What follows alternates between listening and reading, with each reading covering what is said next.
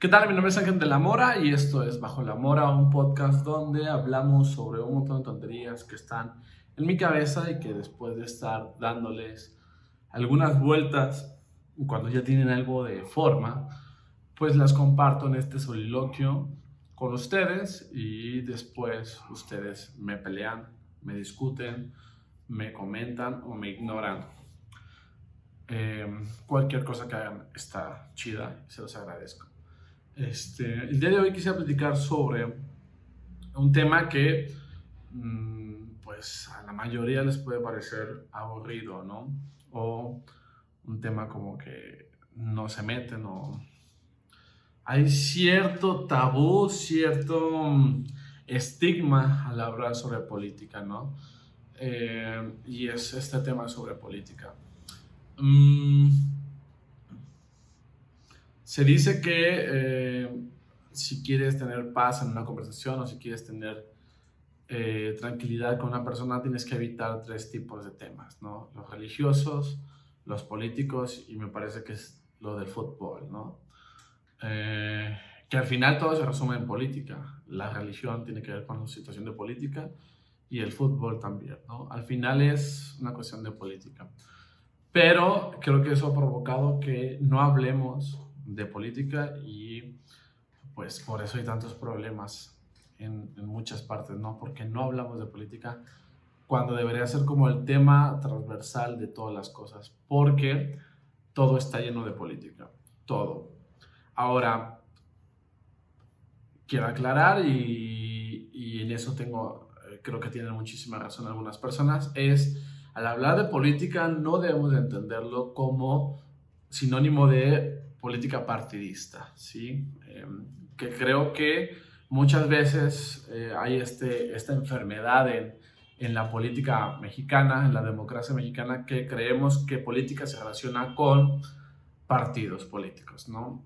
Y bueno, eh, no es así, la política tiene que ver con algo mucho más amplio y una de esas tantas cosas es los partidos políticos, ¿no? Y toda su gente que está metida en eso y las campañas, y los pitidos que no sé si escuchan, pero están pitando, me imagino que se escuchan, están pitando seguramente es por algún candidato, ¿no? Eh, ahorita estamos, bueno, me parece que ayer fue el último día de campaña, ahorita hay un silencio eh, electoral o un silencio de campaña y pues estamos esperando el, para el domingo salir a votar, ¿no?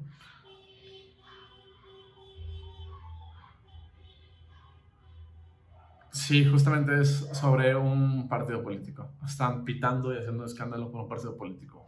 Bueno, em, una cosa es la política como el fenómeno eh, donde interfiere el ejercicio del poder, que en todas partes hay este ejercicio de poder, en una relación de pareja, en un salón de clases con el profesor y los alumnos, en, una, en el trabajo, en la calle, en todos lados hay un ejercicio del poder.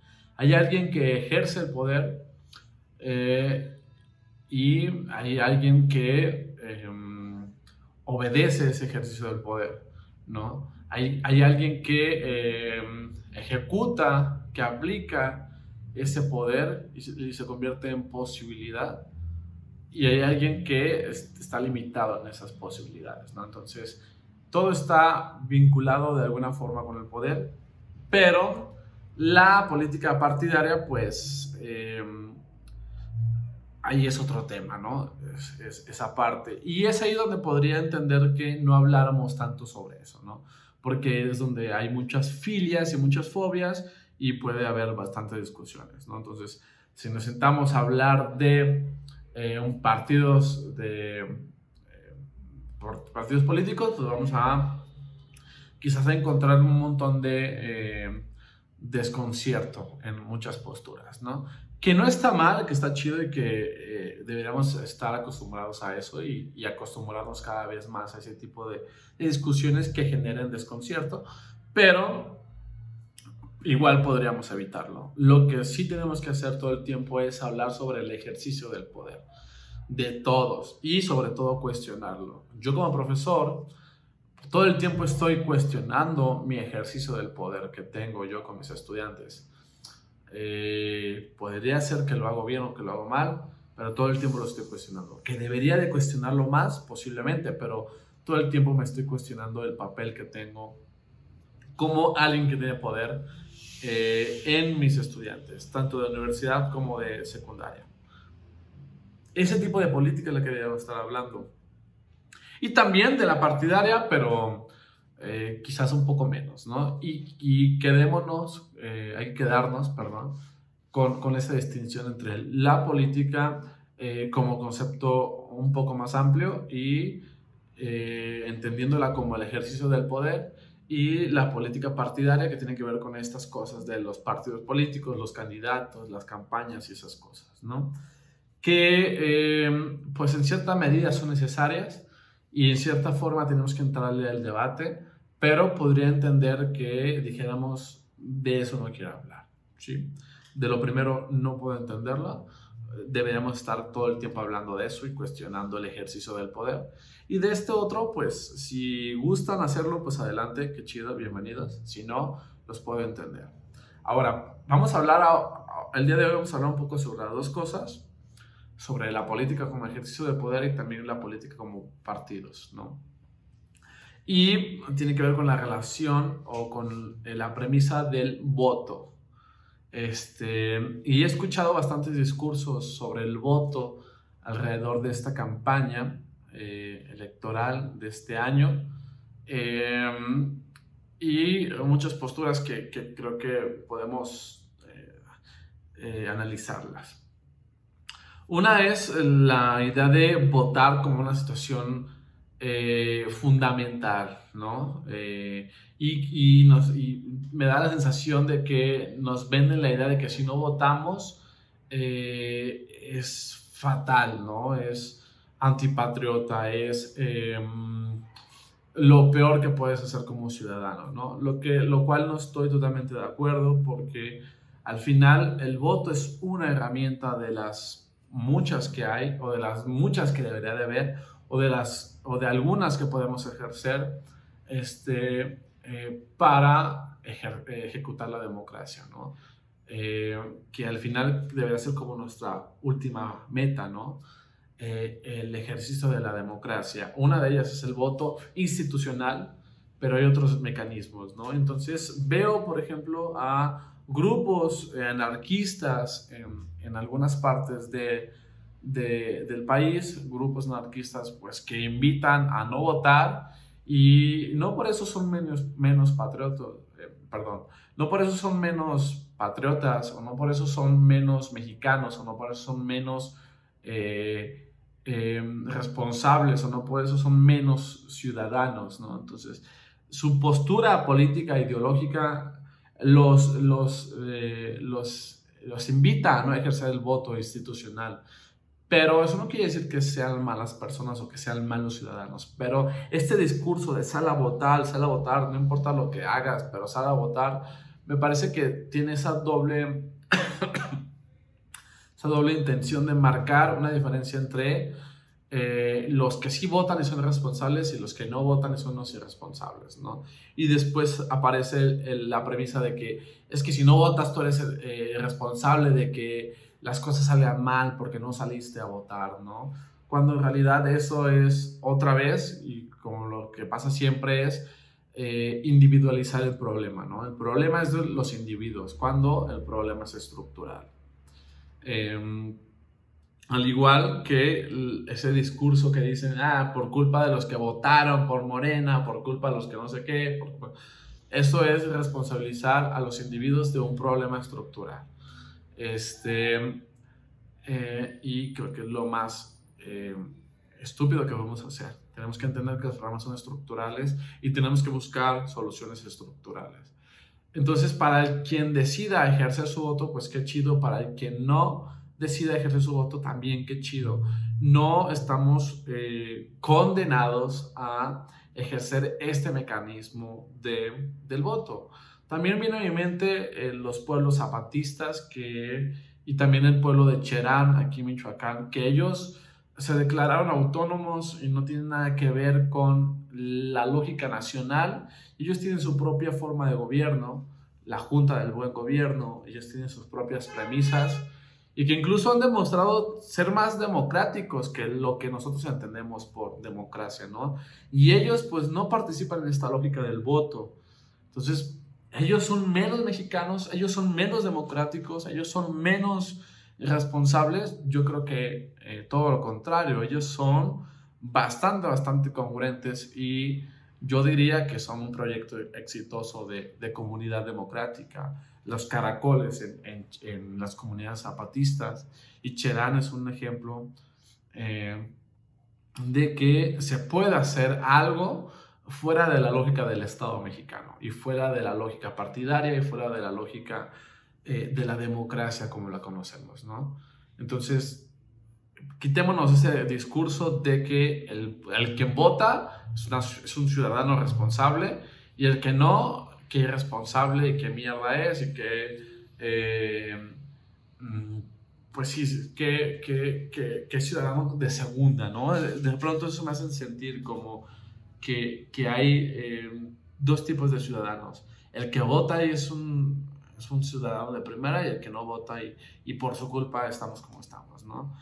Eh, puedo entender de dónde viene la idea de no votar. Yo particularmente eh, no tengo intenciones de votar y no lo digo para eh, invitar a nadie a hacerlo. Jamás invitaría a nadie sobre este tema de las elecciones políticas y nada de eso. Pero incluso pensar en, levantarme y hacer fila o ir al, al lugar y hacer todo ese procedimiento me da muchísima flojera, ¿no? Por lo que implica estas elecciones, donde yo no veo como mucha claridad en ningún eh, partido ni en ningún candidato, ¿no? Entonces, yo sí estoy, eh, aún no lo decido completamente, pero sí estoy considerando mucho la idea de no ir a votar, ¿no? Y que mi, ya sé que no le voy a dar lección a nadie, no me interesa darle ninguna lección a nadie, este, ya sé que mi voto pues se va a perder y, y, y, no va a dar, no va a servir para nada, pero pues es algo que estoy dispuesto a asumir porque eh, no hay nada que me motive a pararme e ir ese día, ¿no? A, a, votar. No hay nada que me motive. En, otros, en otras elecciones había una motivación, pero ahorita no encuentro ninguna. Entonces, eh, aún no lo decido todavía, pero ah, el porcentaje más, más alto que, tengo es que no voy a votar. Entonces, eh, o si voy a ir, va a ser para eh, anular mi voto. ¿no? Voy a votar por Carlos Monsiváis, este, este escritor que admiro mucho, ¿no? para que no se vaya mi voto sin ningún otro partido o candidato. Pero entonces la primera premisa que quiero establecer es que no pasa nada si no vamos a votar. ¿sí? No somos menos responsables, no somos menos ciudadanos. Y para mí hacer patria y ser democrático es lo que yo hago en mi chamba con los estudiantes. ¿no? Eh, el compromiso que tengo, eh, la, la, la, idea de ser democrático en el salón de clases, que lo trato de hacer, a veces lo logro, a veces no lo logro, pero para mí eso es ser democrático, eso es ser responsable, eso es ser patriota, eso es mi lucha en la que yo estoy tratando de hacer que este país sea un poco mejor, ¿no? Es un poco utópico quizás, pero pues es, por ese motivo me levanto todos los días creyendo que mi labor como docente tiene algún tipo de trascendencia, ¿no? A lo mejor no, no tiene ninguna trascendencia, pero por lo menos yo quiero pensar que sí es. quiero pensar que así es y trato de hacerlo lo mejor que puedo. Para mí eso tiene mucho mayor relevancia en estos momentos que el voto. Otra cosa que eh, he estado escuchando que me parece muy, muy ridículo es, eh, y otra vez esta dicotomía, y me parece muy chistoso porque esas mismas personas que están planteando esta dicotomía son las que se quejan porque dicen que hay personas que polarizan. ¿sí? ¿Cuál es la diferencia? Que eh, unos dicen abiertamente la polarización, esos son buenos, esos son malos, y otros que son los peores, solamente plantean un plantean una premisa, pero esa premisa pues deja eh, en en evidencia, perdón, esa premisa deja en evidencia lo opuesto, ¿no? en el ejemplo que estamos hablando anteriormente, es votar es, es nuestra responsabilidad. Esa es la premisa. Entonces, si no votas, es irresponsable. Ahí está esa dicotomía. Y ahora, la siguiente premisa que quiero plantearles es que he escuchado de el voto útil, ¿no? Entonces, si votas por estos candidatos o estas personas, tienes un voto útil. Por lo tanto, si no votas por estas personas, tu voto es inútil, ¿no? Entonces, están planteando una polarización, una dicotomía que, en primer lugar, que hueva, en segundo lugar, innecesaria, y en tercer lugar, que tiene intereses este, bajo la mesa, ¿no? Entonces, lo primero que tengo que decir sobre voto útil es que es una reverenda tontería porque todo voto y, o mejor dicho, toda decisión ¿sí? sobre el ejercicio del voto es útil, ¿sí? mientras sea desde la reflexión y desde la libertad. ¿no? Entonces, por ejemplo, yo voy a ejercer no votar ¿sí? desde mi reflexión y desde mi libertad y creo que es útil porque lo estoy haciendo desde ese lugar. Entonces, eh, yo no quiero caer en ese discurso de que si no voto voy a ser irresponsable y si no voto es porque estoy, o si voto de ciertos candidatos, entonces estoy generando un voto inútil. En cambio, si voto por estos otros, estoy generando un voto útil. No voy a caer en ese juego porque me parece eh, muy, muy siniestro y muy, muy mañoso y muy Em, mentiroso eso, ¿no? Tenemos que partir de la idea de que todo voto es útil y todo no voto es útil. Cualquier ejercicio pleno, reflexivo y desde la libertad de nuestro voto o no voto es útil, ¿sí? Eh, de eso se sirve la democracia, ¿no? Incluso los que no votan, pues hay un por también esos eh, personas que no votan también cuentan, ¿no? Y tenemos el porcentaje de cuántas personas no votaron en cada elecciones.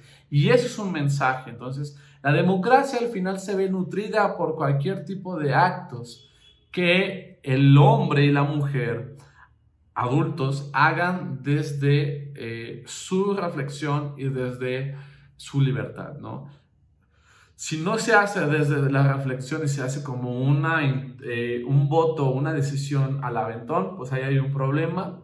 Y si no se hace desde la libertad, pues hay otro problema, ¿no? Pero eso es otro tema, sobre los problemas de la democracia, sobre los problemas sobre el voto infundado o irreflexivo y el voto eh, eh, por obligación y no desde la libertad, ¿no?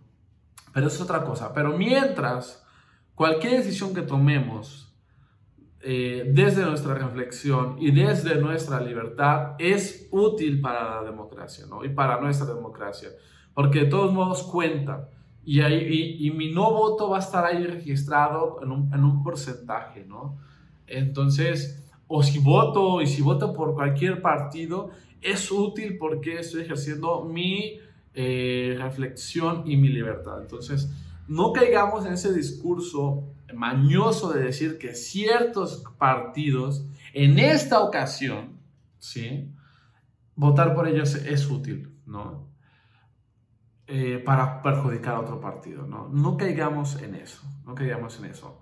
Voten por quien sea o no voten y ya, pero no toleren esa etiqueta que les están eh, planteando. Si votan por quien sea, que sea producto de su reflexión y de su libertad y eso ya es útil. Si no caigan en este discurso de que la utilidad de nuestro voto va en relación a lo que dicen ciertas personas eh, que va a suceder si votan por ciertos candidatos o ciertos partidos. Entonces, estas personas desde su posición de poder, aquí entra lo político, eh, que están en un medio eh, televisivo, un medio informativo, nos iluminan con su gran sapienza eh, por quién votar, ¿no? Y nos guían por quién votar. Entonces, ¿quiénes son ellos para establecer eso, no? ¿Quién les da esa autoridad para andar sugiriendo que voten y que ese voto sea útil, ¿no? O sea, qué arrogancia y qué egolatría ponerse en, una, en un pedestal decir, es que estas acciones son útiles y estas otras no son útiles. Son, eso me parece una postura bastante, bastante arrogante. Y por eso les, les comentaba, yo no puedo invitar a nadie a hacer nada. Lo único que puedo hacer es invitarme a mí al verme al espejo a hacer ciertas cosas. Y ya, es todo.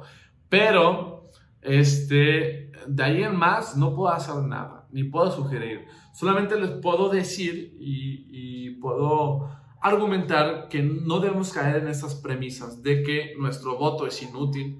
Cualquier voto, lo repito y quiero, y quiero ser muy enfático en eso, cualquier voto, producto o cualquier ejercicio de nuestra democracia, ¿sí?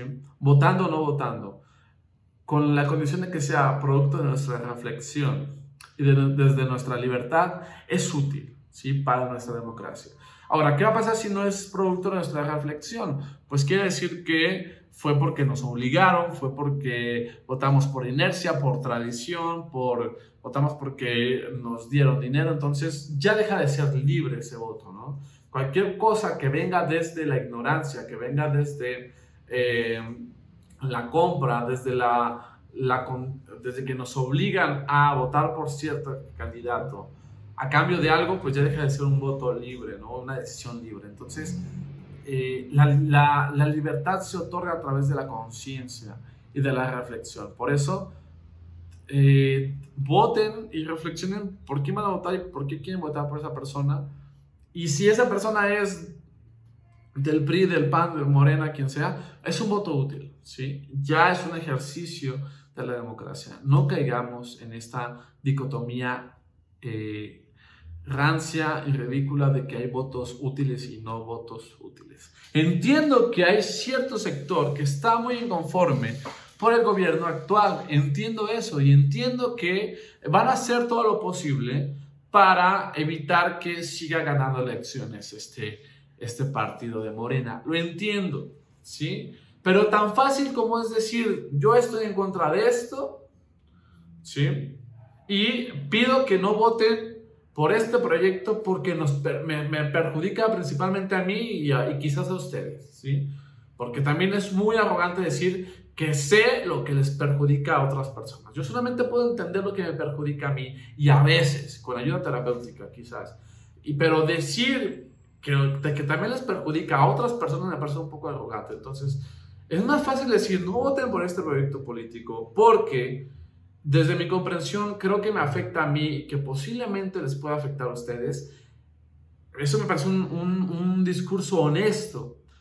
Eh, a decir, a través de un montón de maromas y a través de un montón de cosas, y dispensándose de lo que van a decir, sí entiendo que esos partidos históricamente han hecho daño y que no sé qué, y que han creado un montón de problemas, pero en esta circunstancia, porque no sé qué, que no sé qué, ese, el voto útil sería para ellos, ¿no? Entonces, ahí, o sea, ¿qué necesidad tenemos de eso? ¿Por qué no desde la honestidad nos dicen, a mí esto no me gusta, porque creo que me perjudica a mí, entonces voten por lo opuesto, ¿no? Y ya, ¿Para qué le damos esa etiqueta de útil e inútil? Pues porque ahí está lo mañoso, ¿no? Ahí está lo mañoso.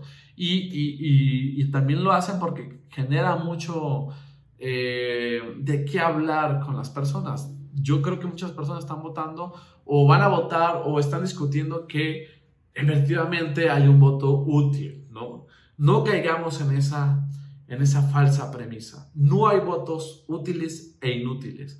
Hay ejercicios de la democracia, hay ejercicios de nuestra conciencia desde la libertad. Hagamos eso. Y un ejercicio también puede ser el no votar, o el votar por una tontería como Carlos Monsiváis, o votar por cualquier partido. Eso es un ejercicio de nuestra democracia. Que a algunos no les va a convenir, eso es otra cosa, ¿sí? Eso es, es otra pregunta, o es otro, es otro cuestionamiento. Pero eh, y que van a hacer todo lo posible para convencernos de que votemos por ciertos partidos, pues esa es otra discusión, como les planteaba. Pero no caigamos en estas faltas dicotomías. Nuestro voto es útil o nuestro ejercicio de la democracia, votemos o no votemos, es útil y eso no nos hace mejores ni peores ciudadanos, ni peores ni mejores patriotas, ni peores ni mejores, nada, ¿sí?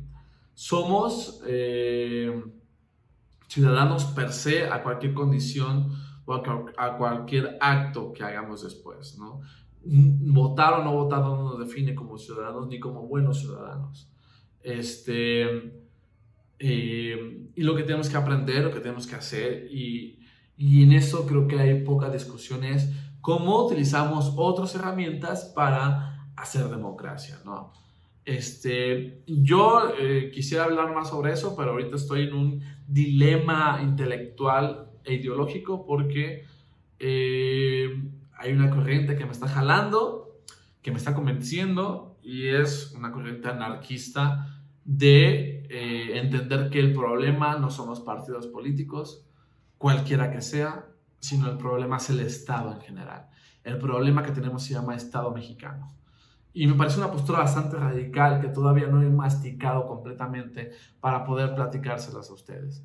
Este, pero em, hacia allá voy, hacia allá voy. Y entender que lo mejor sería quitarnos este estado, eliminarnos este estado, aunque eso me va a afectar directamente porque quienes son mis jefes son el estado, pero pues no hay problema. Si el problema eh, estructural se llama Estado mexicano, pues que desaparezca y pues ya encontraré otra forma de ganarme la vida, ¿no? Pero que mi comodidad no impida las luchas que tienen sentido, ¿no? Eh, y la persona que, que, más he escuchado hablar sobre esto es Yasnaya, que ella se considera una anarquista y que esta, tiene un, un, proyecto político muy interesante en su comunidad en Oaxaca, ¿no? Entonces, ahí ellos nos están eh, demostrando que funciona eso, ¿no? Y que el Estado mexicano está fracasando y, y va a fracasar y no importa qué partidos políticos lleguen, no importa qué personaje llegue, al final el problema es, el problema de raíz se llama Estado mexicano. Pero no quiero hablar más sobre eso, ahorita sigo teniendo una postura de ser un estatista, de ser un republicano, de ser un mexicano y eh, dentro de esta lógica de la democracia, entonces mi mensaje es pues que en estos días piensen, reflexionen desde su libertad qué es lo que van a hacer el domingo. Si van a votar, qué chido, si no van a votar, qué chido. Si van a votar por cualquier partido político o cualquier candidato, eso ya es un voto útil y eh, háganlo desde su conciencia y no permitamos el discurso de reclamo de por tu culpa, porque votaste por cierto candidato, cierto partido, estamos como estamos, ¿sí? No individualicemos el problema. El problema es estructural y las soluciones van a ser estructurales. Em, individualizar el problema, que es algo que pasa en todo momento, en todos los demás problemas, no ha traído más que culpabilidad y eh, victimización de los individuos, cuando solamente somos, pues, eh, revictimización, perdón, revictimización de los individuos cuando nosotros somos víctimas, ¿vale? Son dos procesos distintos, víctima y revictimización. Y el problema está en revictimizarnos, ¿sí? Podemos entendernos como víctimas, pero no permitamos que nos revictimicen, ¿sí? hay una violencia y un ejercicio de poder bastante, bastante fuerte. Bueno, hasta aquí vamos a dejar este episodio. Mi nombre es Ángel de la Mora. Esto es Bajo la Mora y nos vemos hasta quién sabe cuándo. Y hagan lo que hagan, háganlo desde su reflexión y desde su libertad. Y ya, es todo lo que tengo que decir. Y ya, adiós.